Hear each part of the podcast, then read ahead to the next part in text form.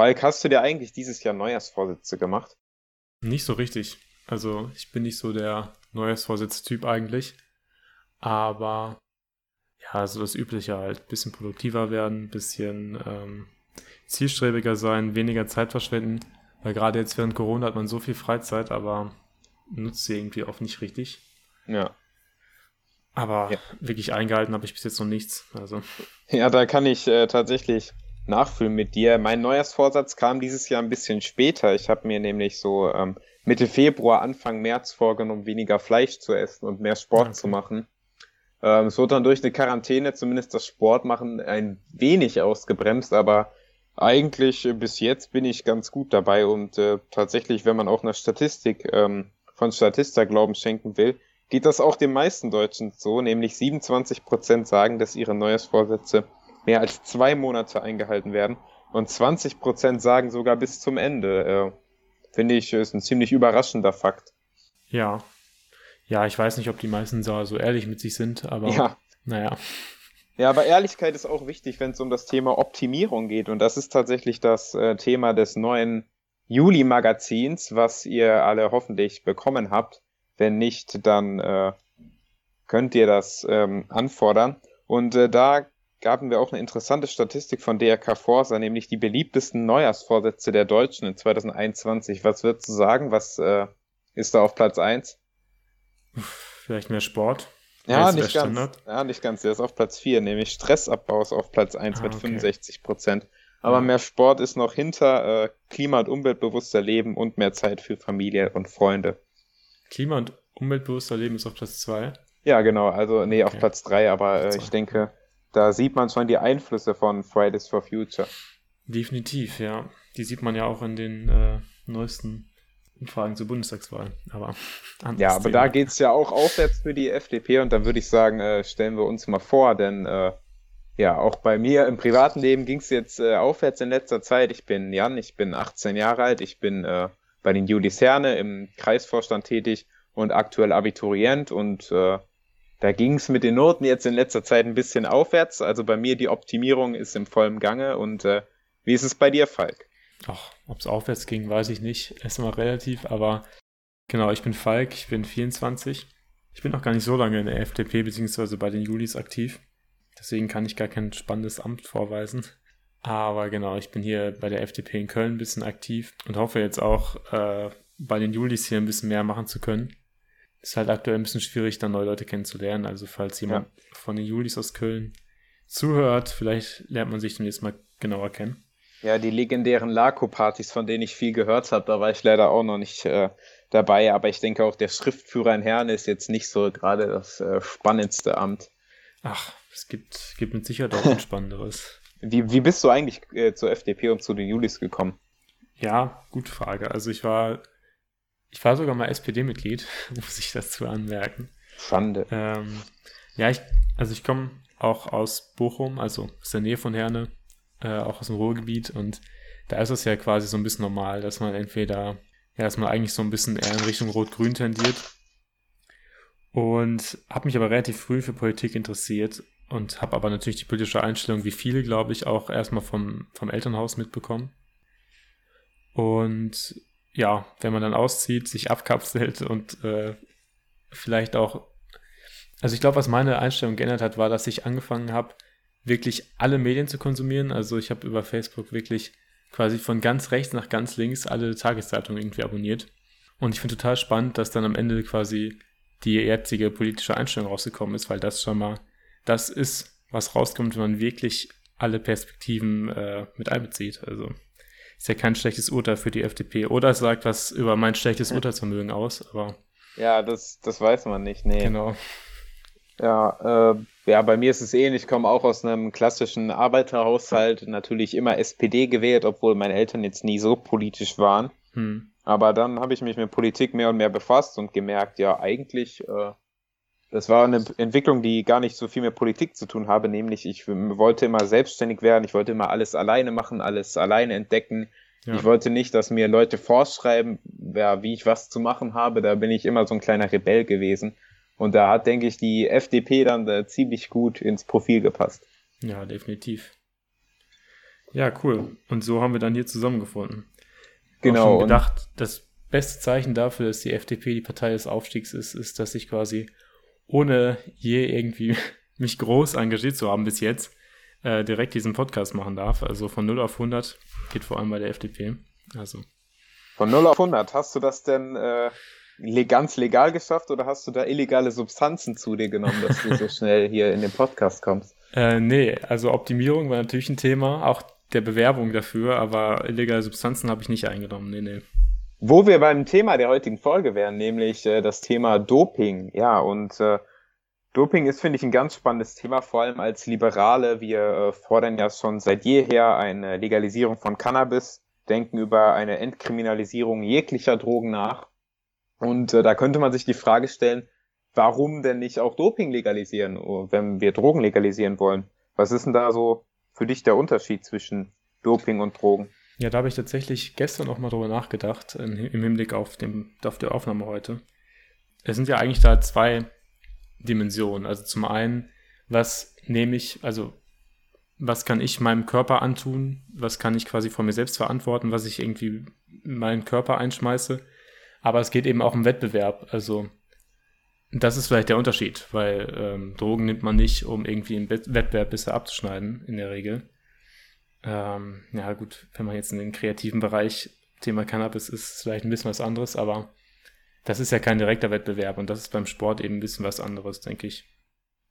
Ja, ich verstehe auf jeden Fall, was du da meinst. Nur jetzt könnte ich ja sagen, gut, dann schmeiße ich mir eben vor einer Klausur, ähm, keine Ahnung, ein paar Tabletten rein und ja. dann äh, ist meine Ko Konzentration, meine Leistungsfähigkeit ähm, viel größer. Aber ich würde sagen, das heben wir uns auf für die Argumentation, ja, genau. denn wir haben einen äh, ja, Doping-Experten, einen der größten Doping-Experten in Deutschland ähm, bei uns zu Gast gehabt, nämlich äh, Udo Ludwig vom Spiegel. Vielen Dank, Udo, dass du da bist. Jetzt erstmal so die banale Frage, wie kommt man denn eigentlich als Sportjournalist auf das Thema Doping? Ähm, gute Frage, weil es schon sehr lange her ist und ich muss ein bisschen drüber nachdenken. Ähm, es ist natürlich so, dass man als Sportjournalist eigentlich ähm, ganz früh eigentlich immer als äh, Selbstsporttreibender reinkommt oder eben als Fan reinkommt und äh, das heißt, man nimmt den Sport auch sehr positiv da wahr und irgendwann kommt man dann an den Punkt, dass man ähm, an einigen äh, Leistungen zweifelt, dass einem einige Leistungen ein bisschen komisch vorkommen und wenn man sich dann ein bisschen schlauer macht, denkt man, dass alles nicht mit rechten Dingen zugehen kann und automatisch kommt man dann irgendwann zum Thema Doping. Ähm, dann wird es natürlich tatsächlich als Journalist erst schwer, sehr, sehr schwer, weil äh, keiner redet offen von den Sportlern über diese Problematik und da muss man sich sehr, sehr lange dann in das Thema hineinarbeiten. Also hast du quasi am Anfang als Journalist einen Dopingfall aus Versehen aufgedeckt und äh, bist dann so zum Thema gekommen? Naja, dass ich einen Dopingfall aufgeklärt habe, äh, das hat sehr, sehr lange gedauert. Also bestimmt, äh, ich sag mal, 15 Jahre. Ähm, zuerst ist man als Sportjournalist erstmal an dem Punkt, wo man über bekannt gewordene Dopingfälle einfach schreibt. Das heißt, jemand wird erwischt, ähm, der Fall wird auch öffentlich und dann ist man als Journalist eben auch verpflichtet, solchen Dinge, Dingen, Dingen eben nachzugehen oder sie eben aufzuschreiben, ohne dass man selbst eben investigativ gearbeitet hat oder einen, einen Dopingfall aufgeklärt hat oder aufgedeckt hat. Das ist dann erst sehr viele Jahre später passiert dann würde ich direkt darauf zu sprechen kommen. Äh, einfach als deine, äh, auf deine Arbeit als investigativer Journalist, ähm, weil du gerade auch schon angeschnitten hast, dass du einen Dopingfall aufgedeckt hast. Ähm, willst du vielleicht kurz dazu was sagen?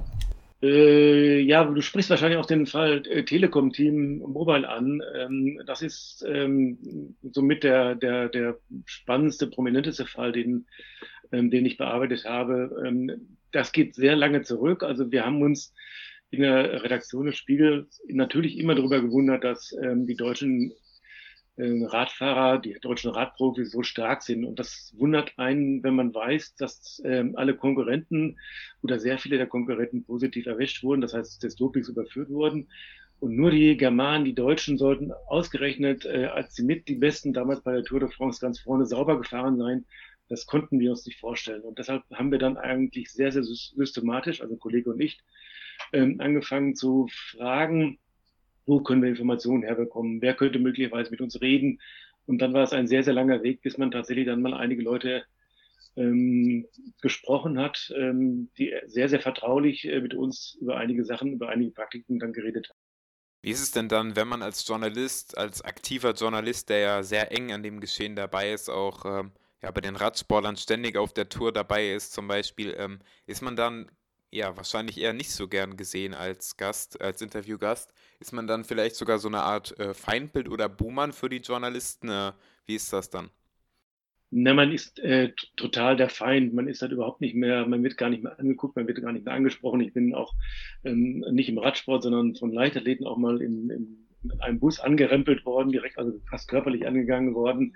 Ähm, da muss man einfach dann professionell mit umgehen. Das heißt, in diesem Fall beim, beim Radsport war es einfach so, ich habe mich aus der aktuellen Berichterstattung ganz einfach rausgezogen. Das dann, haben dann andere Kollegen gemacht, weil man als Gesprächspartner dann auch völlig ausgefallen ist. Also die Leute, die investigativ arbeiten, sind meistens nicht, nicht die Leute, und in meinem Fall war das eben auch so, die dann konkret über Sportberichterstattung, ähm, über aktuelle Sportberichterstattung ähm, geschrieben haben. Das sind dann immer meist immer zwei unterschiedliche Schuhe. Du, hast gesagt, äh, das ist in der Sportwelt nicht unbedingt auf ähm, Beliebtheit gestoßen zum Beispiel auch unter Leichtathleten, lag das daran, dass du, dass die einfach das Gefühl hatten, dass du deren fairen Sport in Verruf bringst?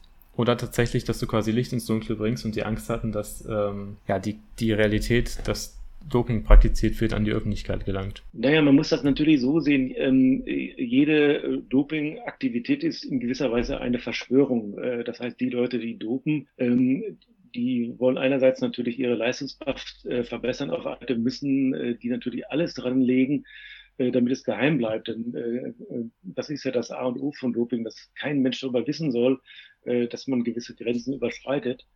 Ähm, und wenn man dann als Journalist eben jemand ist, der diese Grenzen eben ausleuchtet, der beschreibt, dass die Leute eben über Grenzen hinausgegangen sind, ähm, dann ist man der Feind, dann ist man automatisch derjenige, der eben diese Welt ähm, die aus eitlen Sonnenscheinen, aus Siegen, aus, aus tollen Wettkämpfen besteht, äh, dass man die in Verruf bringt.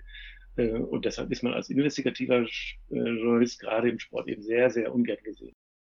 Ja, das kann ich mir durchaus vorstellen. Aber jetzt stelle ich mir die Frage, heutzutage wird so viel über Doping berichtet, es ist viel transparenter geworden und trotzdem gibt es immer noch äh, viele Athleten, die dopen und dann gar nicht auffallen. Wie kann das denn sein? Was, Woran liegt das? Müssen da die, muss da besser getestet werden, besser kontrolliert? Wie kann man das verhindern? Wie, wie kann man dem, das Doping besser bekämpfen heutzutage? Also zum einen muss man sagen, dass die aktuellen Dopingkontrollen sehr, sehr viel besser sind ähm, als in den 90er Jahren, Anfang dieses Jahr, Jahrhunderts. Ähm, aber sie sind natürlich längst noch nicht perfekt. Ähm, das heißt, es wird nicht rund um die Uhr kontrolliert, kann natürlich auch nicht äh, kontrolliert werden, weil man dann eben zu sehr die Persönlichkeitsrechte der Sportler eingreifen würde. Ähm, das heißt, äh, ähm, man ist eben auf gewisse Maßnahmen äh, beschränkt ähm, und zum Beispiel ähm, in Auslandstrainingscamps ist es überhaupt nicht möglich oder kaum möglich, als Dopingkontrolleur hinzukommen. Das heißt, ähm, die, die Maßnahmen, also quasi als Dopingpolizei aufzutreten, ähm, sind immer noch gewisse Grenzen gesteckt. Ähm, der zweite Grund ähm, ist der, dass äh, die Doper, die Dopingszene eigentlich immer einen Schritt weiter ist. Das heißt, wenn ich als Dopingfahnder irgendwie eine Methode äh, bekannt äh, herausgefunden habe, wenn ich festgestellt habe, dass gewisse Kreise auf eine bestimmte Art und Weise dopen, dann wird das aktuelle Doping eben geändert.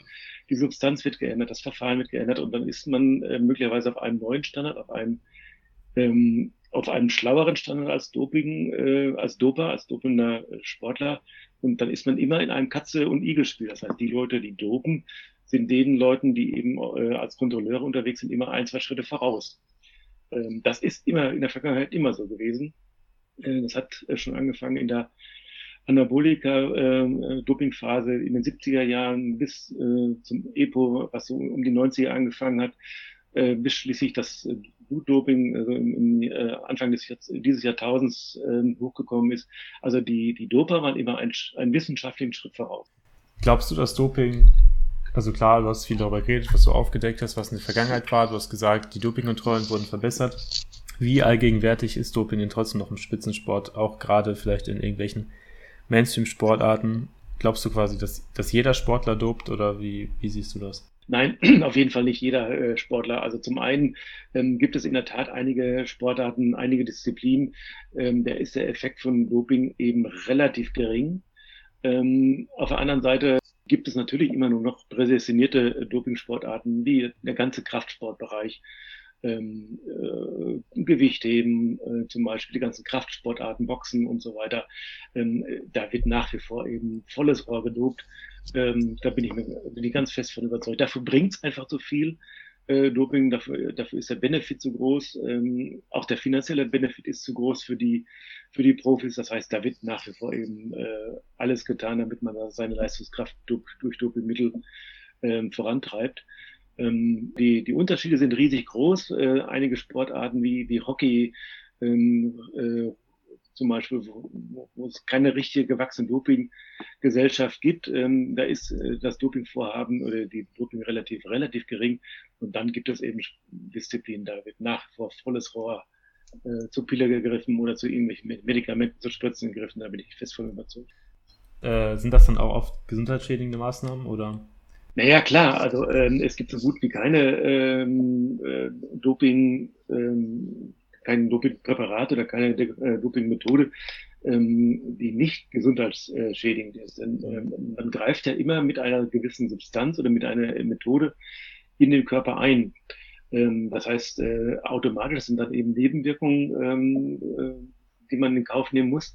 Und, und das ist mehr oder minder bei jeder Doping-Tätigkeit so, mehr oder minder allerdings äh, auch dann äh, gravierend oder nicht weniger gravierend. Mhm. Ähm, aus diesem Grunde äh, gab es ähm, auch in den 90er Jahren ein Gerichtsurteil des, ähm, äh, des Bundesgerichtshofs, die eindeutig festgestellt haben, Doping ist ähm, schwere Körperverletzung. Also alle diejenigen, die Dopingpräparate vergeben, Mediziner zum Beispiel oder Trainer, ähm, begehen eine, eine, eine, eine Straftat äh, weil man eben ganz massiv in den, in den Menschen eingreift. Ähm, und das äh, muss man immer wissen und muss auch jeder wissen, der zu Dopingmitteln greift, dass es eben bis zum Tode äh, enden kann. Ja, die Spitzensportler sind ja wirklich nur die Spitze des Eisbergs. Da wird ja auch schon viel kontrolliert und da gibt es auch einen gewissen Druck der Öffentlichkeit. Aber Doping findet ja nicht nur im Spitzensport statt, sondern auch im Amateurbereich. Und jetzt kam vor kurzem eine ähm, sehenswerte Dokumentation der ARD raus, die heißt äh, Menschenversuche für Medaillen. Und da wurde eben das äh, systematische Staatsdoping in der DDR aufgeklärt. Also damals wurden äh, Hobbysportler quasi wie Versuchskaninchen behandelt. Äh, an ihnen wurden neue Substanzen getestet ähm, und dann äh, mussten sie diese einnehmen und sind dann Rennen gelaufen. Beispielsweise ihre Leistungsdaten wurden dann notiert und ähm, ja, die Folgen sind natürlich dann prekär. Bis heute gibt es teilweise noch große äh, gesundheitliche Schäden, sowohl physischer als auch psychischer Art. Und das Ganze wurde dann gedeckt durch äh, Stasi und die DDR-Staatsführung. Und jetzt leben wir heutzutage nicht mehr in einer Diktatur. Die DDR gibt es nicht mehr. Aber es gibt ja auch in anderen Ländern systematisches Staatsdoping, was da wahrscheinlich vom Jugendbereich bis in den Amateursport geht und da wirklich ein großes Netz ist. Und was muss man tun, um dieses systematische Staatsdoping wirklich effektiv zu bekämpfen? Also es gibt natürlich sehr viele ähm, äh, Sachen, die man tun könnte. Äh, man muss allerdings auch sagen, dass ähm, in den vergangenen Jahren, Jahrzehnten auch nicht immer alles äh, getan wurde, um eben Dopingmaßnahmen ähm, ähm, ganz auszurotten, weil man eben äh, auch die, die ganze Geschäftsgrundlage nicht aufheben wollte. Klar, das Testsystem, das Testprogramm ist immer noch das Allerwichtigste. Und da muss man schon sagen, das ist oft nicht sehr schlau gemacht. Wir transportieren zwar unendlich viel äh, Urinproben durch die Gegend und mittlerweile auch Blutproben durch die Gegend. Ähm, das kostet wahnsinnig Geld. Äh, eine zwei, äh, auf der Welt weltweit vielleicht eine zwei bis dreistellige Millionenhöhe. Ähm, und trotzdem sind die oft nicht intelligent gemacht. Also wenn ich zum Beispiel als äh, Leichtathlet äh, unbedingt drucken will, dann fahre ich in meiner wichtigsten Trainingsphase, um Kraft aufzubauen, fahre ich im Januar nach Südafrika ähm, zu einem Trainingslager. Und natürlich kommt der Kontrolleur nicht so einfach nach Südafrika, ähm, um dann eben zu kontrollieren. Wir haben noch andere Bereiche, die wahrscheinlich völlig blinder Flecken sind. Wir reden, äh, lass uns reden über irgendwelche Länder, wo es sehr schwer hinzukommen ist. China zum Beispiel. Wie will ich als äh, Doping, Welt, Dopingagentur ähm, wie will ich nach China kommen, unangemeldet in dieses Land rein, um möglicherweise irgendwelche Leichtathleten zu prüfen oder Schwimmer zu testen, ist fast unmöglich. Ähm, und wenn ich als Kontrolleur reinkomme in das Land, äh, muss ich ein Visa beantragen. Äh, die, der Staat weiß, die Leute wissen, wann ich mich angemeldet habe, wann ich komme. Und dann ist die Doping-Probe schon fast wieder nur die Hälfte wert. Also ähm, das ist oft nicht sehr schlau gemacht und manchmal gibt es eben auch Hürden, die sind kaum zu überwinden. Äh, zu überwinden. Nehmen wir ein anderes Beispiel, äh, was vor, letzt, vor einigen Jahren hochgekommen ist, das russische Doping-System. Da wissen wir, dass der Staat dahinter stand und der Geheimdienst dahinter, der Geheimdienst dahinter stand. Das heißt, äh, wenn ich so mächtige ähm, Mitspieler habe als Doper, äh, dann kann ich da als Kontrolleur mich noch so abstrampeln, wie ich will. Ich kann kaum dahinter kommen. Und das ist ein Ding, das werden wir nie ausrotten können. Ja, du hast das Thema Russland angesprochen. Jetzt ist es wahrscheinlich sicherlich ähm, sehr schlimm, was da passiert ist, aber besteht nicht die Gefahr einer gewissen Kollektivschuld? Denn Russland wurde jetzt gesperrt äh, durch das IOC, durch das Internationale Olympische Komitee. Die russische Flagge darf nicht mehr gehisst werden bei ähm, internationalen Wettkämpfen, bei Weltmeisterschaften und Olympischen Spielen. Ist das nicht, ähm, ja, ist das nicht schade für die Athleten, die nachweislich sauber geblieben sind und äh, die sich auch gegen das Doping einsetzen, vielleicht auch aus Sportarten kommen, wo das Doping gar nicht so viel bringt? Ist das dann nicht unfair diesen Athleten gegenüber und äh, besteht da nicht die Gefahr, einer äh, Kollektivschuld, dass alle äh, russischen Athleten hier unter einem Kamm geschert werden? Ähm, natürlich ist das immer sehr, sehr problematisch und ich habe da auch ähm, individuell großes Mitleid mit den Sportlern, die überhaupt nicht betroffen sind.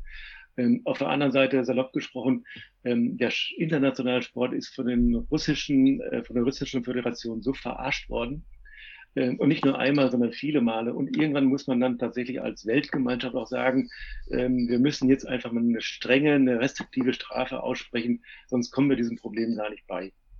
Ähm, dahinter steckt natürlich der Gedanke, dass eben auch die eigenen Sportler möglicherweise sich mal aufschwingen und sagen, wir wollen einfach nicht mehr unter so einem korrupten System arbeiten, weil wir eben unsere eigenen individuellen Rechte damit äh, aufs Spiel setzen. Also es kann gut sein, dass dadurch auch etwas in Gang kommt von der Basis her, von den russischen Athleten, von denen man glaubt, dass man da eben ein korruptes System äh, von innen aushöhlen kann. Jetzt eine Frage, wo ich gar nicht weiß, ob man die so direkt beantworten kann, aber ganz plakativ gefragt einfach, was sind die häufigsten Methoden? Also wie ähm, dopen die meisten Sportler vielleicht auch auf eine Art und Weise, wo es eben schwer ist, es nachzuweisen? Also das ist natürlich immer sehr, sehr schwer, äh, weil Doping, wie schon gesagt, ist ein, ein Teil der Verschwörung und wir wissen außen, von außen oft gar nicht, was äh, State of the Art ist, ähm, was die gerade alles, äh, äh was gerade modern ist, was sie eben gerade alles machen. Ähm, äh, was mit Sicherheit aber nach wie vor äh, ein, ein probates Mittel ist, ist äh, Doping mit Testosteron. Ähm, das heißt, äh, mit männlichen Hormonen sich zu dopen. Ähm, das steigert äh, die Kraft ist ein ganz, ganz probates Mittel seit 30, 40, 50 Jahren. Ähm, und das kann man mittlerweile eben so fein dosieren, äh, so dass man eben äh, dass Körper da schon nach ein, anderthalb Tagen wieder rauswäscht, äh, so dass jede Dopingkontrolle da unterlaufen wird. Also äh, Doping mit Testosteron zur Doping, äh, zur, zur Kraftsteigerung ist nach wie vor ein sehr, sehr probates Mittel. EPO ist ein wunderbares Mittel zur Steigerung der Ausdauerfähigkeit, auch da gibt es mittlerweile äh, Präparate, die sind sehr, sehr schwierig äh, nachzuweisen durch Dopingkontrollen. Da bin ich mir relativ sicher, dass das nach wie vor eine große Verbreitung hat. Ähm, in vielen Ausdauersportern, wie Langstreckenlauf in der Leichtathletik oder zum Beispiel beim äh, Radsport immer noch. Ähm, ich glaube, dass die äh, Athleten, die ein bisschen mehr Geld zur Verfügung haben, ähm, nach wie vor Blutdoping machen Blutdoping muss man sich vorstellen, so vorstellen, man nimmt eben ähm, eine gewisse Blutmenge raus aus dem Körper ähm, und wenn es dann kurz äh, vor dem Wettkampf ist, äh, wird das wieder refundiert und dadurch hat man eben mehr weiße Blutkörperchen und kann eben ausdauernder, ist Ausdauer äh, sportlicher, äh, ausdauerfähiger. Das ist nach wie vor eben eine Methode, die ist sehr, sehr schwer nachzuweisen äh, für die Kontrolleure und sie ist mit Sicherheit dort wo gute Ausdauerleistungen nachgefragt werden, auch im Radsport zum Beispiel eben bestimmt doch äh, etwas, was sehr breit verbreitet ist. Ja, was ich mich da jetzt frage, ist, äh, wenn ich ein Athlet bin, wie komme ich denn überhaupt dazu zu dopen? Ähm, du hast gerade Russland angesprochen, äh, wir haben auch über die DDR gesprochen. Da ging das wirklich von oben hinab, vom Staat. Aber jetzt in den westlichen Demokratien, in den freien westlichen Demokratien heutzutage, würde es ja kaum Staatsdoping noch geben. Jetzt die Frage, äh, wie komme ich dazu zu dopen? Äh, von wem geht da der Impuls aus? Vom Athleten, vom, von den Verbänden, vielleicht auch von den Ärzten, von den Medizinern? Kommt da ein Trainer zu dir oder zu mir und sagt, äh, hey, äh, du hast keine Chance, wenn du jetzt nichts dopst, nimm mal das Mittel, dann bist du besser. Äh, wer ist da der Bösewicht oder wer ist da der Initiator? Also historisch gesehen muss man ganz klar sagen, ähm, das Einfallstor sind immer die Mediziner. Denn die Mediziner, äh, die Ärzte, die haben das Know-how, die wissen, was bringt, äh, die wissen, wie man es am besten dosiert, wie man es eben anwendet, wie man es eben mittlerweile eben auch anwendet, damit man nicht erwischt wird. Ähm, also das ist nach wie vor eben das Know-how, das eben von, von der Wissenschaft, von der Medizin in den Sport hineingetragen wird. Ähm, darüber hinaus wissen wir aus der Vergangenheit, dass eine entscheidende Stelle immer die Trainer sind. Ähm, die Trainer sind in gewisser Weise abhängig auch von dem Erfolg der Sportler. Das heißt, die leben auch von dem Erfolg der Sportler, auch ihr, die, die, äh, die, die Einkommenssituation der Trainer sind oft sehr abhängig von den Sportlern. Ähm, und dann kommt eben irgendwann mal der Satz, du, äh, wenn du noch ein kleines bisschen mehr äh, machen willst und ein kleines bisschen erfolgreicher äh, werden willst, ich hab da was. Ähm, und wir wissen, dass eben die Trainer, die Betreuer eben äh, wesentliche Leute sind äh, in vielen Sportarten, die das Zeug ähm, an den Sportler herantragen. Aber eins ist auch völlig klar, mittlerweile ähm, ist das Know-how auch durch das Internet dermaßen verbreitet. Äh, man braucht dann nur eben sich mal ein bisschen abends Zeit zu nehmen und durchs, durchs Netz zu surfen. Und dann weiß man schon ganz genau, was man machen muss. Und auch das äh, Besorgen, die Dopingmittel sich zu beschaffen, ist auch über das Internet ähm, mittlerweile eigentlich keine große Sache mehr. Also äh, da weiß man eben auch, dass das mittlerweile eine, eine Vorgehensweise, die zumindest so unter den Sportlern, die ähm, ähm, ja, sagen wir mal so, im mittleren Bereich sind nicht die Top-Athleten, die werden sich immer noch individuell beraten lassen, aber die, die, die Stufe darunter und auch sehr viele Freizeitsportler, die besorgen sich das Zeug übers Internet. Welche Änderungen müssen erfolgen, um Doping konsequenter zu unterbinden? Also ähm, trotz aller allem wissenschaftlichen Fortschritts und auch trotz der erklärten Bereitschaft, dass keiner einen unfairen Sport will, dass man Doping unterbinden will, gibt es ja scheinbar nach wie vor Doping. Was müsste passieren, um quasi das wirklich auf ein Minimum zu begrenzen? Ja, zum einen müsste man äh, in der Tat ähm, das ähm, Kontrollsystem immer noch verbessern. Das Kontrollsystem ist äh, maximal mittelmäßig. Äh, also da eine internationale Eingreiftruppe zu schaffen, so schwierig das natürlich rechtlich ist, äh, wäre schon mal Gold wert. Ähm, man müsste die schlauer machen, intelligenter machen. Man müsste die Labore besser ausstatten. Also die äh, Anti-Doping-Labore sind auch manchmal eben nur, was auch das wissenschaftliche Know-how anbelangt, mittelmäßig.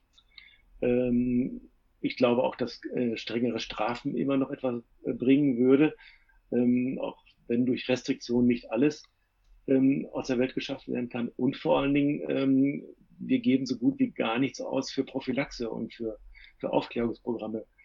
Ähm, das heißt, wir geben sehr, sehr viel Geld aus, um ähm, Sport ähm, ähm, zu verbessern. Ähm, auch der Staat gibt äh, dreistellige äh, Millionen höher aus jedes Jahr, um, um mehr Medaillen zu kriegen. Und gleichzeitig ist eben äh, die Prophylaxe, das äh, Anti-Doping-Aufklärungsprogramm ist unterfinanziert. Da findet kaum etwas statt. Und das ist ein Ungleichgewicht, was man auch dringend ändern könnte. Welche Rolle spielen denn da die Verbände? Also ich kann mir vorstellen, dass es durchaus äh, von Seiten der Verbände auch einige Bestrebungen gibt, positive Dopingfälle nicht aufzudecken, denn äh, der, ja, der Schaden, der ja durch Doping entsteht, ist ja enorm, wie es beispielsweise im Radsport geschehen ist. Jetzt kann ich mir vorstellen, dass sowohl die FIFA oder nehmen wir mal Leichtathletik als Beispiel, auch der Weltleichtathletikverband durchaus ein Interesse daran hätten, äh, dass Doping nicht auffliegt, eben wegen dieser Image-Schäden. Wir haben einen ganz interessanten Fakt rausgesucht, nämlich äh, neun der zehn schnellsten Männer der Welt, also ähm, neun von zehn Männern, die äh, die 100 Meter unter 9 Sekunden 80 gelaufen sind, wurden bereits des Dopings überführt in ihrer Karriere. Nur einer nicht, Usain Bolt. Und äh, ich möchte da jetzt auch nichts unterstellen oder so, aber man stelle sich mal vor, Usain Bolt würde jetzt positiv des Doping überführt, der große Superstar. äh, was da für ein Imageverlust wäre, das wäre schon enorm. Und der ganze Sport wäre dann ja auch lächerlich und nicht mehr ernst zu nehmen, weil dann ja wirklich jeder äh, der Top-Athleten des Dopings überführt werde. Deswegen die Frage, ähm, gibt es da vielleicht schon Beweise oder so, dass ähm, Verbände bewusst vertuscht oder versucht haben, Doping zu vertuschen? Ja, natürlich. Also wir kennen das ja aus der Vergangenheit, gerade äh, wenn du Leichtathletik an, ansprichst, da gibt es ja eben ähm, ähm, äh, internationale Funktionäre, die sind auch mittlerweile im Knast, ähm, äh, weil die eben teilweise eben Dopingproben unter Tisch haben gekehrt, ähm, russische Dopingproben oder auch von anderen Ländern. Ähm, also es gab nie das große Interesse von Verbänden ähm, an der Reinheit des Sports. Äh, da war das Geschäftliche denn immer näher. Das haben wir ganz massiv ähm, in der Leichtathletik äh, kennengelernt. Das wissen wir vom Radsportverband, der überhaupt kein Interesse in der Vergangenheit hatte, ähm, äh, da Doping weitere Dopingskandale ans Licht bringen zu lassen. Ähm, das IOC, Internationale Olympische Komitee, äh, tut so gut wie, wie kaum etwas, äh, um äh, den, den, den Dopingproblemen auf den Grund zu gehen. Ähm, und im Fußball, vom Fußball wissen wir, dass da eben die Dopingkontrollen nach wie vor sehr, sehr lasch sind, äh, dass sie sehr spät überhaupt angefangen haben, überhaupt zu kontrollieren. Ähm, die haben überhaupt kein Interesse mehr, dass sich äh, die Sportart Nummer eins in irgendeiner Weise äh, durch Doping befleckt wird. Ja, mega spannendes Interview. Ich freue mich total, dass wir Udo für den Podcast gewinnen konnten. Was ich interessant finde, ist, dass Dopingkontrollen hin oder her, das Ganze ja trotzdem scheinbar nicht funktionieren, zu funktionieren scheint. Also wir haben ähm, die große Berichterstattung auch eben von Journalisten, die da gegen alle Widerstände darüber berichten. Und am Ende haben wir trotzdem noch das Dopingproblem. Das finde ich mhm. schon ziemlich krass. Ja, und vor allem, wenn man sich ähm, da mal vor Augen führt, dass äh, das Jahresbudget der Welt-Anti-Doping-Agentur 22 Millionen Euro sind, was ja. ja auch erstmal eine Stange Geld ist, aber natürlich im Vergleich zu den Summen, die sonst so im Fußball äh, ja verschlungen werden, ist das natürlich nichts. Und auch wenn man sich mal den äh, Jahresumsatz der weltweiten Dopingindustrie, also der aufgedeckten Dopingindustrie im Profi- mhm. und Amateurbereich anschaut, der ist nämlich 30, bei 30 Milliarden, ja, im Vergleich zu 22 Millionen, die gegen Doping ausgegeben werden, dann ist das natürlich auch ja, eher wenig. Ja, klar. Ich meine, wenn du große Titel gewinnst, dann kommt auch das ganz große Geld und dann sind 22 Millionen natürlich nichts dagegen, das muss man schon sagen. Ja, was ich auch äh, ziemlich krass fand, ist, was Udo da geschildert hat. Äh, er war ja Radsportjournalist, war ziemlich nah dran mit den Profis. Da fährt man dann natürlich auch um die ganze Welt mit der Tour zusammen, ist da sehr, sehr nah dran an den Sportlern, wohnt auch oft im selben Hotel. Und dann, äh, ja, diese Feindseligkeit, dieses Misstrauen, was die Sportler dann gegenüber jemandem haben, wenn man dann einen Dopingfall aufdeckt, das muss sicherlich auch psychisch ziemlich belastend gewesen sein.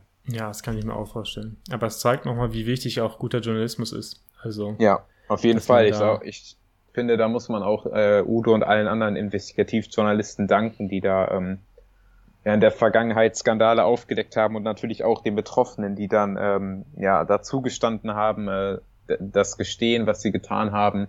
Da gibt's ja auch im Radsport sehr viele Leute, die äh, heute geständig sind, Treue zeigen. Jan Ulrich zählt nicht dazu, aber äh, ja. sei jetzt mal dahingestellt. Ja, zum Thema Doping und wie man das am besten verhindern kann, hat sich aus einer etwas anderen Perspektive auch Professor äh, Gerd Wagner Gedanken gemacht. Das ist ein Wirtschaftswissenschaftler am Max-Planck-Institut und ähm, ja, Doping passt auf den ersten Blick gar nicht dazu. Aber wir hatten die Gelegenheit, mit ihm zu reden und er hat uns erzählt, ähm, wie auch so ein bisschen man vom Thema Spieltheorie, also ein wirtschaftswissenschaftliches Ding, auf das Thema Doping kommen kann und ähm, ja, sehr interessanter Ansatz, wie ich fand. Wir hatten eigentlich ein Gespräch geplant mit ihm, ähm, das quasi wie so ein Interview abläuft. Das Problem ist, dass wir dank Corona ja alles online machen und es gab leichte technische Probleme. Ähm, deswegen wir jetzt nur ein paar Ausschnitte für euch haben, aber das ändert nichts daran, dass die Position extrem interessant ist und ich mich sehr darauf freue, dass wir euch die jetzt vorstellen können. Was er feststellt, was ja auch nicht von Hand zu weisen ist, ist, dass die Dopingkontrollen, so wie sie aktuell ablaufen, nicht funktionieren. Und der kritisiert vor allem eben die Dopingliste. Also das ist eine Liste, wo alle Substanzen draufstehen, die man eben nicht einnehmen darf. Wenn man die einnimmt, dann dopt man offiziell. Und das Problem an dieser Liste ist natürlich, dass wenn man Innovationen schafft, die da erstmal für ein paar Tage, Wochen, Monate, weiß ich jetzt gar nicht genau, nicht draufstehen. Also bis sie entdeckt werden, bis sie enttarnt werden, kann man da, gibt es quasi einen legalen Weg, um zu dopen. Beim Doping äh, entsteht ja das Problem, dass als Doping äh, etwas angesehen wird, was auf einer Liste steht, der sogenannten Dopingliste, äh, und was verboten äh, ist. Äh, das ist also ähm, eine äh, Negativliste, Sachen, die man nicht einnehmen darf, die man nicht machen darf. Das heißt aber umgekehrt, alles, was nicht auf der Liste steht, ähm, ist erlaubt und damit ist die Dopingliste äh, gewissermaßen ein extrem starker Anreiz, sich etwas Neues äh, auszudenken. Sportler haben ja ohnehin die Neigung, die Regeln, wenn es irgendwie geht, komplett auszureizen oder sogar Regeln zu übertreten. Solange es der Schiedsrichter nicht merkt, ist das in Sportlerkreisen bei Leistungssportlern ja voll und ganz äh, akzeptiert. Und wir haben uns damals überlegt, was kann man machen, um diesen Anreiz zu unterbinden.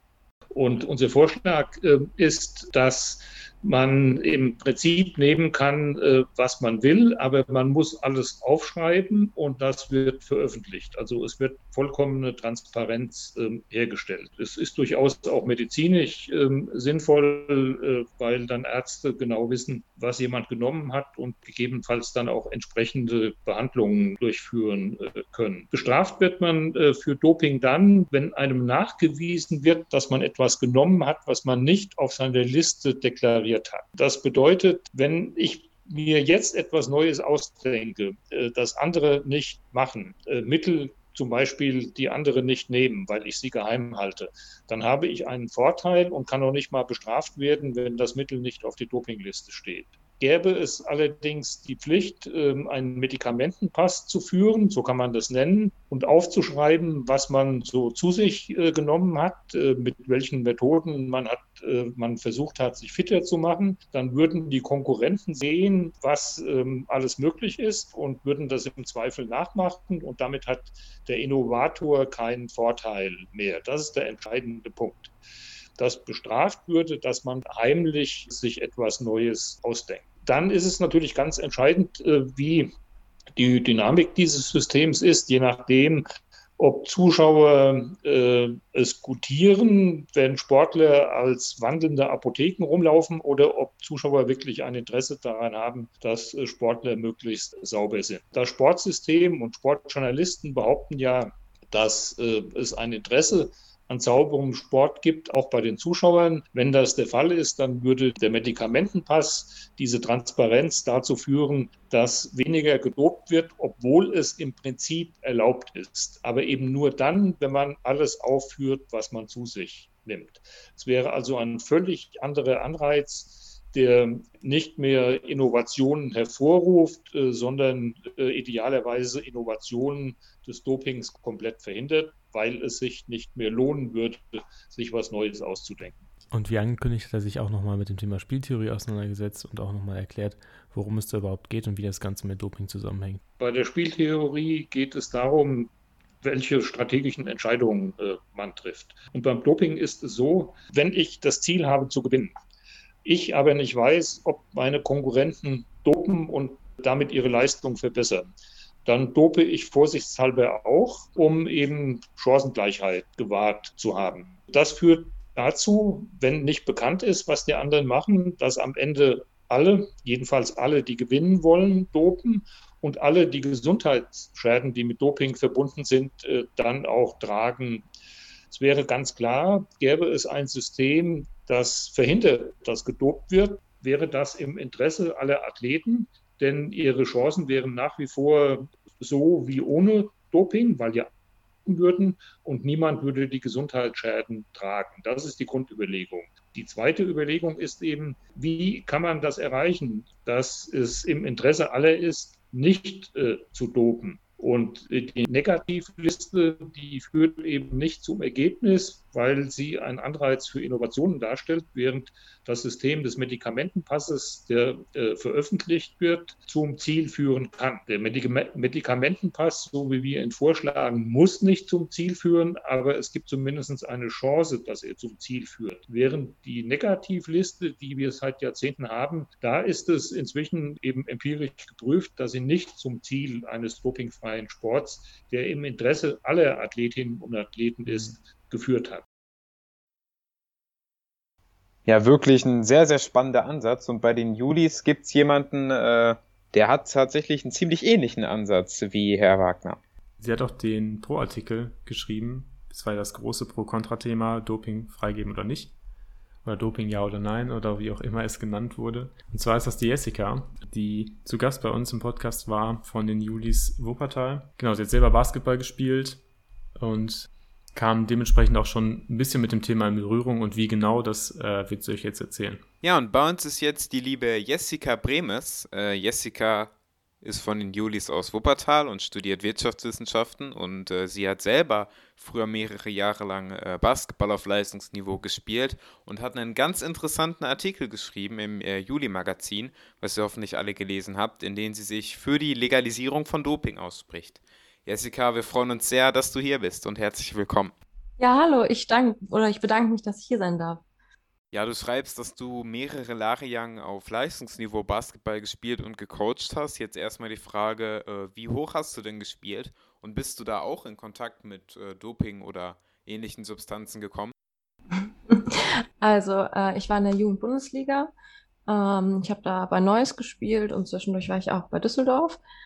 Ähm, und jetzt mit normalen Dopingmitteln, ähm, jetzt irgendwie für Schnelligkeit oder ähnliches oder Anabolika nicht. Ähm, aber ich hatte das Problem, äh, dass ich äh, relativ lange verletzt war, eine Knochenhautentzündung hatte und halt äh, relativ starke Schmerzen hatte. Ähm, aber bei mir war es dann tatsächlich jugendlicher Leichtsinn.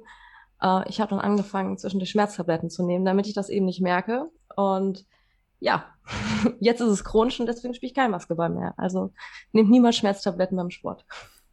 War das so ein bisschen die Motivation für dich, auch den Artikel zu schreiben, die Erfahrung oder? Mm, nee, ich finde, ich finde, das ist für mich eine ähnliche Argumentation wie bei dem Drogenthema. Also ähm, es muss uns ja allen bewusst sein, dass äh, in vielen Leistungssportbereichen, egal jetzt ob im Radsport oder ähm, vielleicht auch beim Boxen, dass da durch die Bank weggedopt wird. So. Mhm. Ähm, wir können uns dem verschließen, wir können sagen, wir möchten das nicht, wir haben keine Lust darauf ähm, und wir verbieten das jetzt einfach plump, so wie wir es machen, aber es funktioniert ja nicht, sonst würde ja nicht gedopt werden. Und im Endeffekt führt das nur dazu, dass immer wieder neue Stoffe entwickelt werden, immer mehr Medikamente zusätzlich genommen werden, um vielleicht das Dopingmittel zu verschleiern. Und das schadet dem Körper eben nur noch mehr. Und ich finde, da sollte dann auch ein Sportler selber entscheiden. Also müssen ja auch mal sagen, Leistungssport ist ja von Grund auf für den Körper jetzt nicht gesund. Ähm, Zumindest meistens nicht. Ist, also die meisten Leistungssportler haben hinterher irgendwie Probleme mit den Gelenken oder äh, vielleicht auch mit den Muskeln. Also das ist ja eine Überbelastung des Körpers. Ähm, und ob ich mich jetzt äh, zusätzlich dann vielleicht noch mit einem Medikament äh, Leistung steigere oder ob ich meinen Körper sowieso schon kaputt mache, macht dann hinterher auch keinen großen Unterschied mehr. Und ob ich meinen Körper dann so viel mehr kaputt mache, stelle ich dann zwischendurch auch in Frage. Wir hatten ja einen Gast bei uns im Podcast, den Professor Dr. Wagner. Hast du die Thesen von ihm schon mal äh, angeguckt?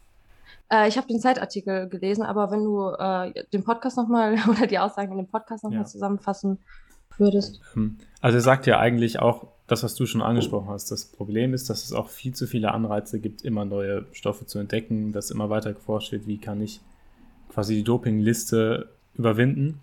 Und seine Idee war ja quasi durch Transparenz, also durch so eine Art Medikamentenpass, dafür zumindest die Anreize zu nehmen. Also seine Aussage ist ja, eventuell wird weniger gedopt, aber es wird auf jeden Fall nicht mehr gedopt, beziehungsweise es fehlen die Anreize, eben diese neue Stoffe zu entwickeln. Was hältst du davon, beziehungsweise wie denkst du darüber? Ich finde, das ist eine gute Idee. Ich würde das, äh, ich finde, stehe da grundsätzlich komplett hinter.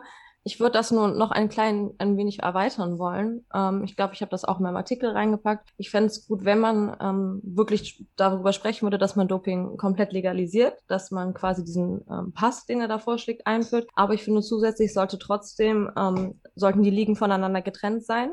Also ich finde, man kann zwar Ligen einführen, zum Beispiel im Radsport, dann gibt es halt die Tour de France äh, mit dem Dopingpass und die Tour de France so.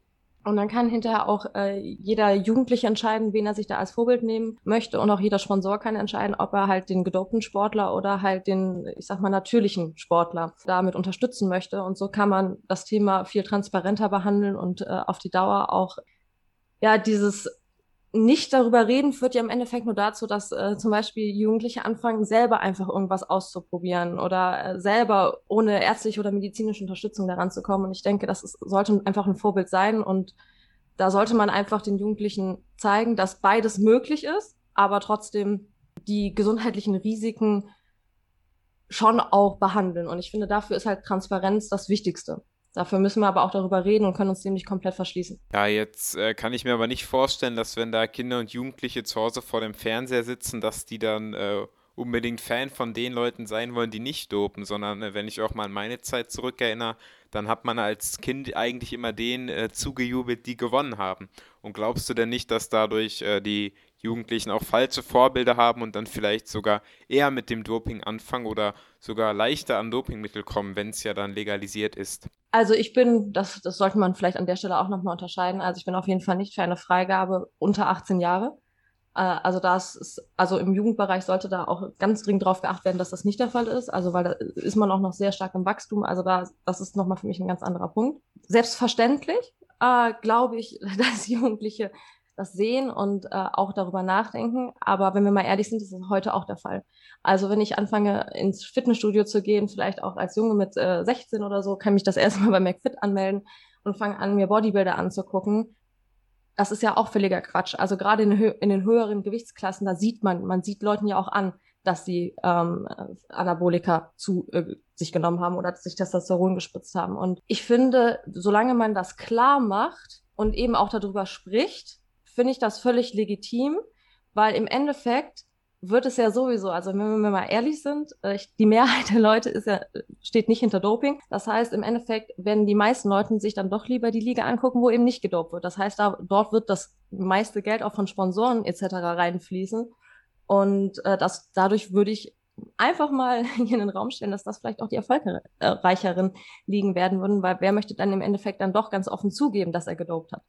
Also klar, es gibt dann diese Liga, wo gedopt wird und vielleicht guckt sich die auch keiner an. Also das weiß ich noch nicht mal. Aber gerade wenn das dann so abläuft, wie du beschreibst, also die ganzen Sponsoren gehen auch in die in Anführungszeichen faire Liga, verteilen da wieder ihre Sponsorengelder, da wird der mediale Fokus drauf gelegt. Endet das dann nicht zwangsläufig wieder daran, was wir auch jetzt schon haben, also dass auch da wieder im Hintergrund gedopt wird? Das müsste man dann einfach konsequent machen. Also wenn man quasi die möglich, also dann müsste man einfach konsequent kontrollieren. Also im Endeffekt ist das dann ja nur eine Aufteilung, eine Entscheidung. Ne? Klar, natürlich gibt es dann genauso wie jetzt den Bereich, das ist einfach wie ein Zwei-Schichten-Modell. Nur wenn man das machen möchte, also einen Bereich komplett ohne Drogen, dann muss man das auch vernünftig kontrollieren. So, aber die Kapazität ist ja überhaupt gar nicht da. Aber wenn man diesen Bereich zunächst einmal verkleinern würde und dann entsprechend auch die Strafen verschärfen würde. Also für mich würde das dann heißen, wenn es diese Aufteilung gibt und man wirklich auch die Möglichkeit hat, für sich selber zu entscheiden, hey, ich möchte dopen oder ich möchte nicht dopen, dann muss es auch ganz klar sein, wenn jemand in der Nicht-Doping-Klasse dopt, also das irgendwie auffällt, dann muss der für mich auch länger gesperrt werden. Das heißt für mich dann aber auch sieben, acht Jahre, also so, dass es für einen Leistungssportler da eigentlich auch vorbei ist. Weil entweder zieht man etwas konsequent durch oder nicht und ich fände es halt schön oder meiner Meinung nach sollte halt beides möglich sein, aber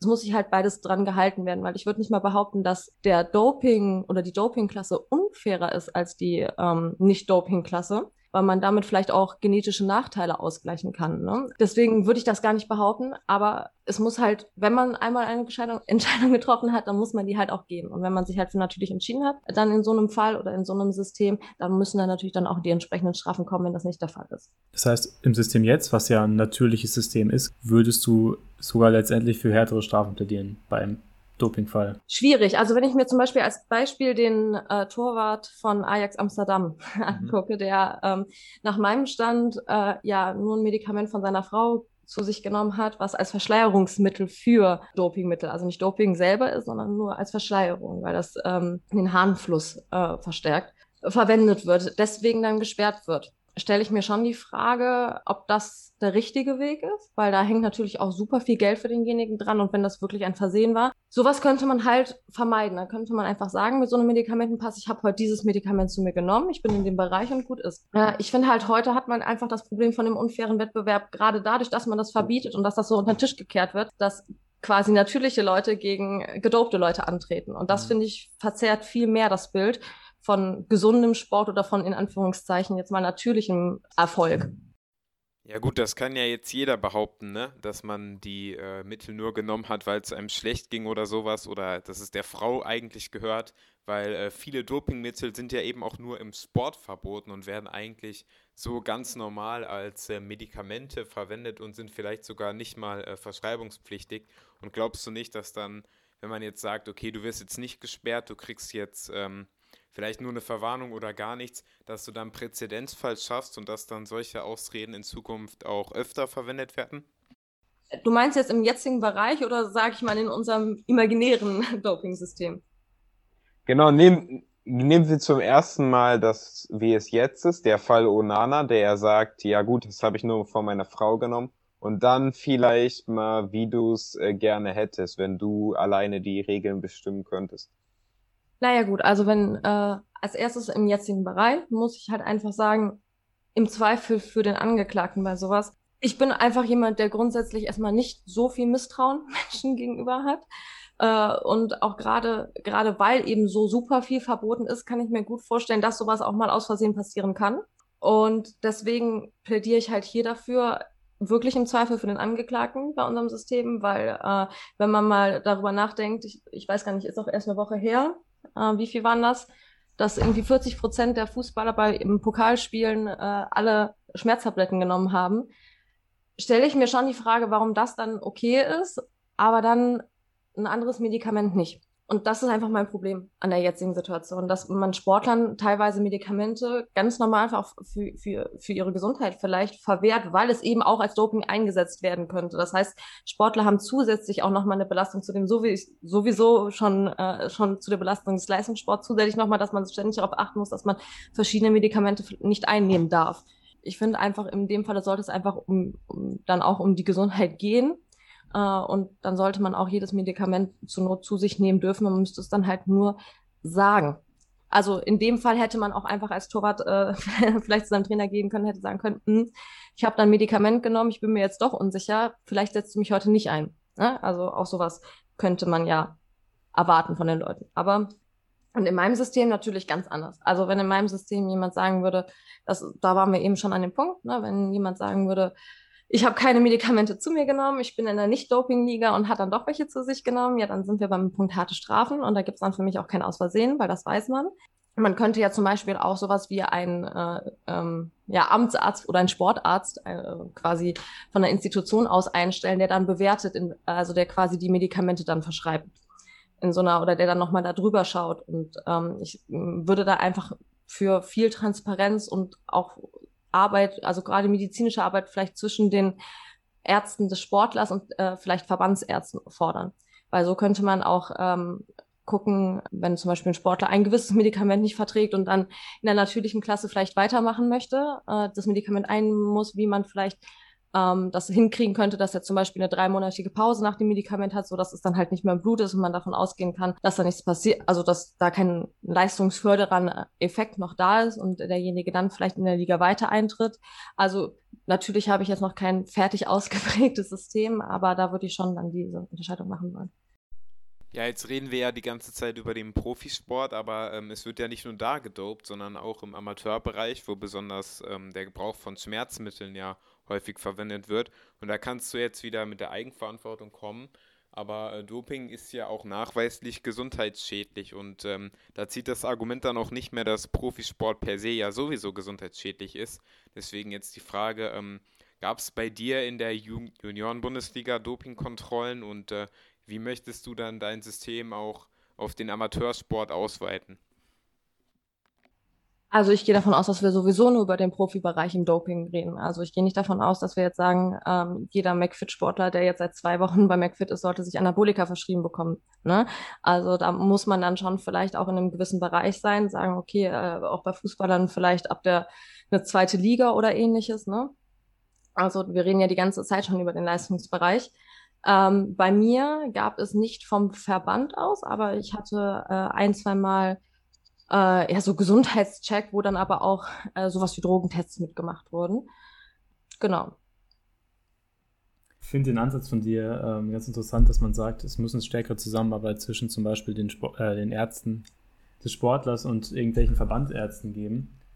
Weil wir hatten einen ähm, Journalisten bei uns zu Gast, mit dem wir geredet haben, Udo Ludwig, und der hat gesagt, oft startet Doping im Profibereich beim Arzt. Also, dass viele Ärzte anfangen, ähm, ja, Sportlern bestimmte Dinge in den Kopf zu setzen und zu sagen, naja, ich habe hier das und das, das kann dir dabei helfen, deine Leistung zu steigern. Und das wäre vielleicht ein ganz interessanter Ansatz, dass man sagt, dass es da vielleicht eine direktere Absprache geben muss. Nur was ich mich frage an der Stelle ist, ob das in Ordnung wäre oder ob du nicht glaubst, dass es vielleicht ein viel zu tiefer Eingriff in die Persönlichkeitsrechte ist, wenn der Verband quasi mit deinem persönlichen Privatarzt ähm, irgendwelche Daten abgleichen kann. Es geht mir ja in dem Fall natürlich auch nicht um die gesamte Gesundheitsakte ne, von, von einem mhm. Sportler, sondern wirklich in dem Bereich, wenn man sagt, okay, ich habe jetzt hier ein Medikament zu mir genommen, was normalerweise quasi bei uns, äh, also in dieser, äh, in Anführungszeichen sauberen Klasse, ähm, verboten ist. Das muss ich aber jetzt aus gesundheitlichen Gründen zu mir nehmen. Ich informiere da den Verband drüber und dann äh, spricht mein Arzt äh, mit dem Verbandsarzt ab, wie man quasi am schnellsten wieder in den Sport reinkommt, äh, ohne dass quasi ein Vorteil für den ähm, für den in Anführungszeichen gedopten Sportler dann entsteht. Mhm. Ähm, und wenn ich mich entscheide, sage ich mal, als Sportler dann in so einen super natürlichen Bereich zu gehen, ne? also in so, einer, in so einem Zwei-Schichten-Modell, dann muss mir natürlich auch bewusst sein, dass das kontrolliert wird. Ne? Und äh, da kann ich mich jederzeit dafür entscheiden, ob ich nicht doch in den Dopingbereich will, wenn ich nicht möchte, dass mein Arzt da das austauscht äh, mit einem äh, Verbandsarzt. Aber entweder treffe ich halt eine Entscheidung, also irgendwo muss ich immer Abstriche machen. Aber man kann nicht sagen, ich möchte einen super sauberen Sport, die Leute werden sich nicht dran halten. Und äh, da finde ich, ist das, wenn man eben diese Entscheidungsfreiheit hat, ähm, zu sagen, okay, entweder gebe ich quasi meinem Arzt die Möglichkeit, mit einem anderen Arzt darüber zu sprechen, äh, oder ich gehe in den Dopingbereich äh, da finde ich das nicht so verwerflich, wenn man sagt, okay, das hier ist eine Voraussetzung dafür, dass du im sauberen Bereich spielst, dass hier ein Austausch zwischen den Medizinern stattfindet. Würdest du dir denn den Sport, in dem gedopt wird, angucken, also die Dopingliga quasi? Nee, liegt aber auch einfach daran, dass ich zum Beispiel einfach nicht glaube, dass zum Beispiel, ich gucke halt selber fast nur Basketball. Ja, Basketball und ähm, Ne, genau. Ich glaube, dass es einfach keinen, äh, gerade beim Basketball halt keinen großen Unterschied macht. Ne? Also wir reden wahrscheinlich beim Basketball also von ein bisschen Kondi äh, Ko äh, Kondition oder ähnliches. Äh, aber ansonsten hat es ja auch einfach super viel mit Technik und etc. zu tun. Mhm. Ähm, ich glaube, dass man da gar nicht so viel, so einen großen Unterschied sehen würde. Also ich gucke jetzt schon unheimlich gerne NBA. Ähm, und zum Beispiel Boxen gucke ich mir selber gar nicht an. Das ist mir zu brutal, da bin ich zu sensibel für. Ja, du hast den Basketball angesprochen. Jetzt ist ja im Basketball vor allem, äh, je höher man spielt oder desto älter man wird, die Größe sehr, sehr wichtig. Und da kann es ja sein, dass ein Talent äh, in der Jugend vielleicht alles dominiert und dann auf einmal äh, ja, aufhört zu, wachs zu wachsen oder weniger wächst. Und dann äh, könnte es ja wachstumsförderliche Hormone einnehmen, die dann sind dann ja viel leichter erhältlicher. Und wir wissen alle, dass äh, solche wachstumsfördernden Substanzen sehr krasse Nebenwirkungen haben. Und siehst du denn nicht die Gefahr, dass dann vielleicht in der Dopingliga dann jemand mitspielt, der vielleicht im Kindesalter oder vielleicht auch im jungen Erwachsenenalter, wenn das Wachstum noch nicht abgeschlossen hat, äh, dann diese Hormone nimmt, die dann auch extreme äh, gesundheitliche Nebenwirkungen haben können? Ja, aber das Problem habe ich doch jetzt auch. Also ich sage ja ganz klar, dass das erst ab 18 stattfinden sollte. Das heißt, der Jugendbereich sollte davon einfach überhaupt nicht betroffen sein. Und wenn jetzt jemand sich entscheidet dazu zu sagen, ich möchte Bodybuilder werden und mit 16 sich äh, vielleicht übers Darknet äh, dann Anabolika bestellt, dann können wir ja auch nichts daran ändern und lassen es jetzt genauso zu. Ne? Also ich bin ganz klar dafür, dass das für Minderjährige nicht zugänglich gemacht wird und ähm, wenn ich mich entscheide, in eine Dopingliga einzusteigen, kann ich dann ab 18 das machen, unter ärztlicher Aufsicht selbstverständlich. Also da müssen wir auch drüber reden, dass das halt einfach auch beim Doping im Amateurbereich auch das Problem ist, dass eben nicht zum Arzt gegangen wird oder Absatzmedikamente vielleicht nicht ankommen und dann auch nicht zum Arzt gegangen wird, weil man sich vielleicht dann auch schämt. All das soll ja dann gar nicht stattfinden. Ab 18 ist es freigegeben, ab 18 kann man sich damit beschäftigen, ab 18 kann man auch überhaupt erst für diese Liga trainieren. Das heißt, ähm, wenn Jugendliche das dann trotzdem machen, ist das genauso im illegalen Bereich wie jetzt auch.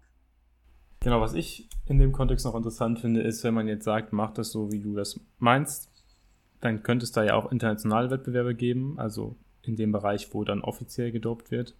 Dann ist natürlich das Thema Staatsdoping vielleicht ein großes Thema, weil man dann natürlich sagen kann, es gab neulich erst ähm, so eine Dokumentation über Staatsdoping in der DDR. Das ist vielleicht heutzutage in Deutschland nicht mehr möglich, so in der Form. Aber Thema Russland zum Beispiel haben wir auch schon aufgegriffen im Gespräch vorher. Würde das nicht vielleicht in internationalem Kontext zumindest dazu führen, dass bestimmte Staaten ihre Sportler auf eine Art und Weise dopen, wie es wirklich der Gesundheit nachhaltig schädlich ist? Was würdest du dagegen machen? Oder würdest du dann sagen, ja gut, das ist auch in Ordnung, weil es ist ja quasi, es ist ja quasi innerhalb der Regeln? Naja, gut, wir reden für mich jetzt erstmal vom Bereich oder im Bereich Deutschland, ne? Ja. Ähm, also was man für den deutschen Bereich machen kann, deswegen ist das mein Modell. Ähm, ich glaube, mit so einem sehr liberalen Modell kommst du in China sowieso nicht weit, ne? Mhm. Oder in, in verschiedenen anderen Ländern auch. Ähm, dass das auf sowieso nicht, also dass meine Meinung da sowieso nicht auf eine Welt übertragbar ist, ist mir völlig bewusst und ist auch klar, dass das nicht stattfinden wird. Deswegen ähm, sehe ich die Gefahr da nicht so hoch, dass äh, es sich so quasi, dass es dann äh, neben den Paralympics und den normalen Olympischen Spielen dann noch mhm. Doping-Olympische Spiele irgendwann gibt. Ähm, ich glaube einfach, dass es gar nicht so viele Sportler auf die Dauer geben wird und die Szene so groß werden würde in dem Doping-Bereich, eben aufgrund vielleicht auch mangelnder Gelder äh, von Sponsoren, weil eben ja auch viele sagen, ich möchte lieber gesunden Sport sehen gar nicht so weit kommen würde, dass äh, das so von Rieseninteresse wäre, gerade von äh, weit entwickelten Daten. Äh, Professor Wagner und auch du, habt ja beide so ein bisschen gesagt, dann fehlt vielleicht der Anreiz, eben neue Medikamente zu entwickeln, also für den, für den normalen äh, dopingfreien Sportwettbewerb. Nur wenn gleichzeitig ein Modus existiert, wo es erlaubt ist und wo dann natürlich es total erstrebenswert ist, neue Medikamente, neue Dopingmethoden zu entwickeln, könnte man das dann nicht gleichzeitig auf den auf den fairen, auf das faire Wettbewerbsmodell übertragen und vielleicht da dann irgendwelche Innovationen einnehmen, konsumieren, die eben schwer nachweisbar sind bei einer tatsächlichen Kontrolle? Ja, aber da wären wir ja am selben Punkt. Klar, das Selbstverständlich wäre das der Fall, aber da sind wir wieder beim Thema harte Strafen. Sobald äh, auch jemand mitkriegt, dass das der Fall ist, ist derjenige raus aus dem Sport, ist derjenige auch für die Liga gesperrt.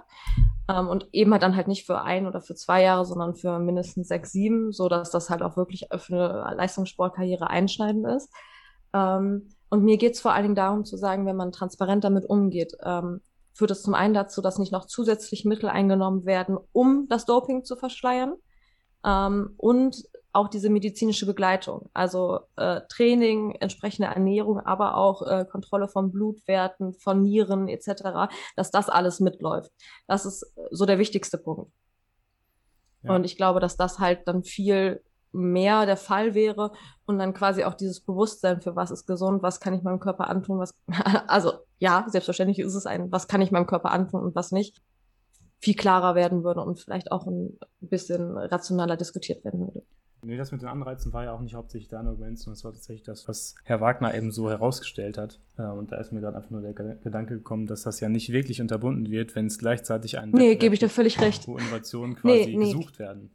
Nee, klar. Deswegen sage ich halt ganz klar, so, so ein Zwei-Schichten-Modell funktioniert wirklich nur, wenn man da dann auch wirklich sagt, okay, unsere ganzen Kontrollen gehen hier jetzt ganz klar, ganz hart hin.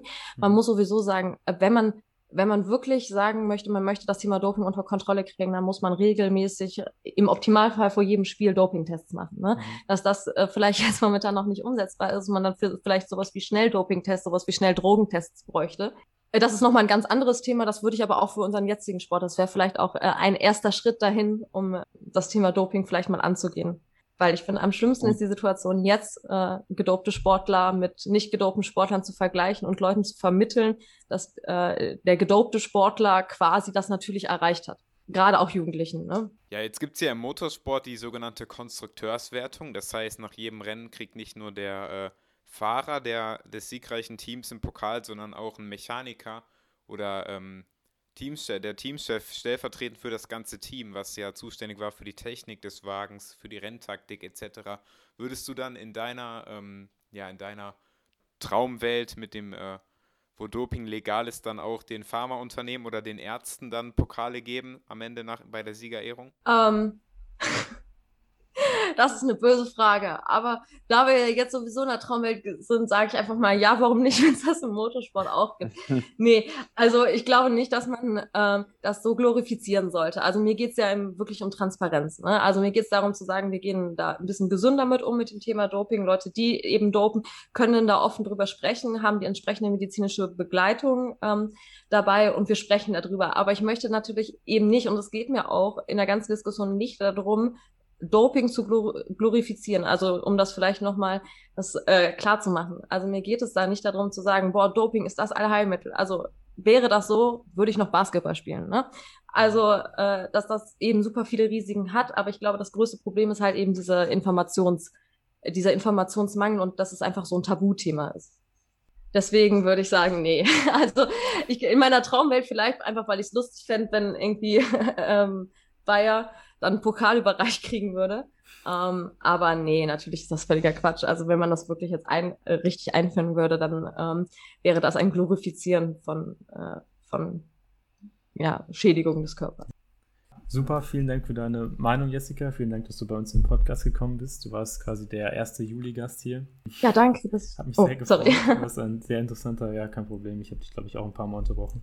Sehr interessanter Gesprächspartner. Ähm, auch cool, dass du deine Perspektive aus dem Basketball so ein bisschen einbringen konntest. Ja, und ich freue mich. Vielleicht hören wir dich ja irgendwann mal wieder hier. Ja, sehr gerne. Ja, danke, dass ich da sein durfte und ähm, beim nächsten Mal komme ich dann auch ein bisschen schneller auf den Punkt. ich fand ich fand schon sehr, sehr gut. Also ich bin selber nicht so derjenige, der immer gut auf den Punkt kommt, deswegen okay. können wir den dann sofort vergleichen beim nächsten Mal. Perfekt. Ja, alles klar. Okay. Danke, ja, danke schön. Ja, ich bin super zufrieden für die erste Folge. Wir hatten, glaube ich, drei sehr, sehr interessante Gäste. Und für mich war das Thema Doping eigentlich jetzt kein wirklich aktuelles oder kein kontroverses, wo man irgendwie großartig differenziert drüber nachdenken muss. Gut, ist natürlich immer blöd, wenn man das denkt. Bei jedes Thema sollte man differenziert nachdenken, aber ich habe mir beim Thema Doping halt immer gedacht, naja, Doping verbieten gut ist. Hat ja, es sich, ist, wie ist deine Position? Hat es ist, glaube ich, auch ein äh, Thema, was in der politischen Wahrnehmung, in der politischen Diskussion eigentlich gar nicht stattfindet. Und da ich ja ein sehr, sehr großer Sportfan bin, auch nicht nur Fußball, sondern mich auch für andere Sportarten sehr intensiv ähm, ja, mit, mit beschäftige, ist das Thema Doping natürlich so ein bisschen auch in, ja, in meinem Umfeld oder bin ich damit auch so ein bisschen in Berührung bekommen. Ich äh, verfolge beispielsweise auch die Tour de France. Mhm. Und das ist natürlich ein Thema, was man ähm, ja aus der Sportberichterstattung so ein bisschen versucht rauszuhalten. Und da kam es eigentlich gerade recht, dass ähm, zufälligerweise, während wir äh, die Aufnahme geplant haben und während die Planung für das neue Heft lief, eben diese neue ARD-Dokumentation rauskam äh, über das Staatsdoping in der DDR, die wir auch angesprochen haben in unseren Interviews mit unseren Gästen. Und das finde ich wirklich, die ist nochmal, ähm, auch wenn sie vom öffentlich-rechtlichen Rundfunk kommt, sehr, sehr sehenswert. Da kann man wirklich sehen, ähm, ja, wie systematisches Staatsdoping funktioniert und was für Folgen das auch für die Betroffenen teilweise bis heute noch hat. Ja, du hast mir die Doku ja auch geschickt. Ich finde die auch sehr, sehr faszinierend und auch erschreckend gleichzeitig. Vor allem damals war die Medizin ja auch noch viel weniger weit und die, zumindest mein, mein Denken als, als Laie, äh, noch, noch viel gefährlicher vielleicht sogar. Ähm, ich weiß aber nicht, was heute abläuft in China oder Russland beispielsweise. Aber ja, für mich war das Thema halt nicht so präsent. Ich fand aber die, die Ansätze extrem interessant und ich muss auch sagen, so der Grundgedanke von wegen, man schafft durch diese, durch diesen Medikamentenpass mehr Transparenz oder auch was Jessica gesagt hat, man müsste das einfach transparenter machen, öffentlicher diskutieren, finde ich an sich nicht verkehrt. Also, mhm. weil was man ja wirklich festhalten muss, auch wenn mich das jetzt nicht alles hundertprozentig überzeugt hat, das aktuelle System funktioniert auch nicht. Also eine Alternative zu finden, wäre eigentlich wichtig. Ja, da hast du recht. Ähm, wie diese Alternative aussehen könnte, ist natürlich äh, eine schwierige Frage. Aber was ja auch äh, Udo Ludwig gesagt hat, heute gibt es schon viel weniger Doping als früher. Es, ist, es gibt heute bessere Kontrollen. Das Ganze ähm, ja, fällt heute weniger stark aus, als es früher der Fall war. Und grundsätzlich bin ich da doch eher auf der Seite von äh, Tim Schütz, der mhm. auch ähm, im Juli-Magazin darüber geschrieben hatte, dass ich sage, Doping an sich darf eigentlich nicht legal sein. Und ich glaube auch tatsächlich, dass die Gesellschaft da äh, noch nicht bereit ist, dann jetzt eben die, nur die Sportler anzugucken, die nicht dopen oder dass äh, die Sportler selber so ähm, ja so vernünftig sind und dann auf Doping verzichten, weil sie dann äh, und dann langsamer laufen, nur weil sie dann äh, ein reines Gewissen haben. Ich ja. glaube nicht, dass das so funktioniert mit dem öffentlichen Druck. Ich glaube auch. Also ich glaube schon, dass für die Öffentlichkeit irgendwo diese Show zählt, dass man sagt, es ist irgendwo ein fairer ja. Wettbewerb. Und deswegen wollen viele vielleicht auch gar nicht unbedingt hören, wie ist das denn eigentlich mit dem Thema Doping? Also wenn ein großes öffentliches Interesse bestehen würde, dann wäre es ja auch nochmal eine ganz andere Nummer. Ähm, es reicht den Leuten, wenn sie irgendwie mit gutem Gewissen ihren Sport gucken können, das ist schon richtig. Ja, und ähm, vor ist im Profisport ja auch so viel Geld da drin, dass ja. ähm, wir wissen das, wenn es um viel Geld geht und um äh, ja und um eine Show und alles, dann äh, steht die Gesundheit, dann steht die Moral vielleicht nicht mehr an erster Stelle. Also meine Position ist, ich kann es gar nicht genau sagen. Also es hat mich auf jeden Fall zum Nachdenken gebracht und ich sehe es auf jeden Fall viel differenzierter als vorher. Ich kann nicht sagen, dass ich das gut finde, weil es gibt in der Tat einige Schwachpunkte. Ich bin mir da auch unsicher, ob die Gesellschaft quasi die äh, nur noch den Sportlern zugucken wollen würde, die eben nicht dopen. Ähm, ich mache mir Gedanken darum, was ist mit Minderjährigen?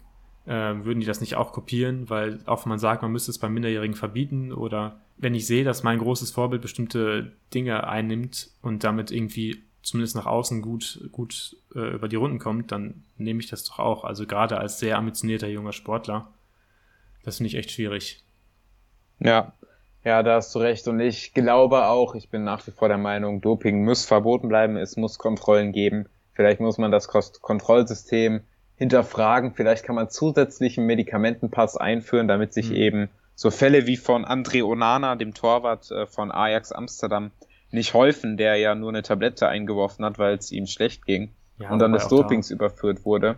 Das ist natürlich und, auch extrem unprofessionell. Also ja, muss man auch ja, mal da sagen. Du, da hast du natürlich recht, aber ähm, per se bin ich auch dafür, dass nicht jedes kleinste Mittel, was irgendwie leistungssteigernd ist, verboten ist, weil mhm. ähm, ich meine, im täglichen Leben, wenn man depressiv ist, nimmt man Antidepressiva, wenn man mhm. äh, ADHS hat, gibt es da Tabletten für und sowas.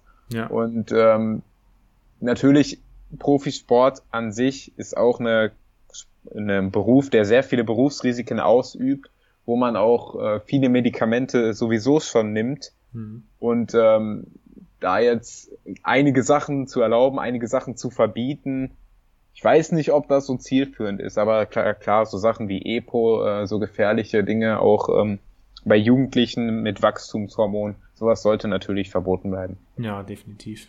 Ich fand das tatsächlich sehr, sehr spannend heute, unsere erste Folge. Ähm, ich hoffe, ihr seht es uns nach, dass die erste Folge vielleicht nicht perfekt geworden ist, dass es ein paar Aussetzer gab, aber ähm, passend zum Thema Optimierung arbeiten wir natürlich daran, das äh, beim nächsten Mal ein wenig besser hinzubekommen.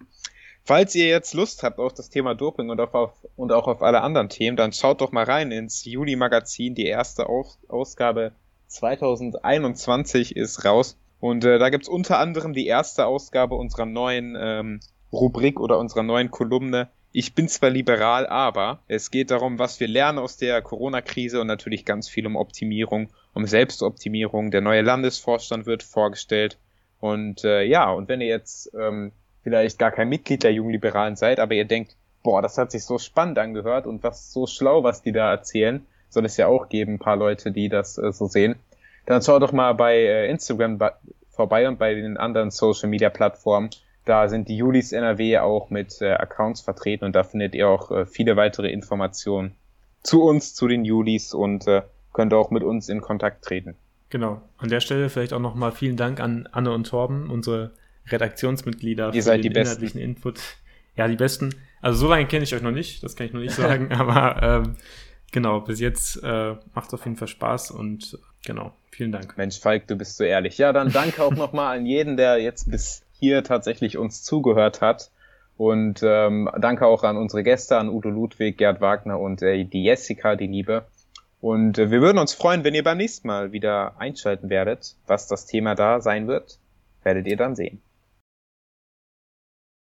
Wenn euch die Folge gefallen hat, dann lasst doch gerne ein Abo da bei eurem Podcast-Anbieter eurer Wahl. Wir sind überall da vertreten, wo es Podcasts gibt. Und schreibt vielleicht eine Bewertung und empfiehlt uns euren Freunden.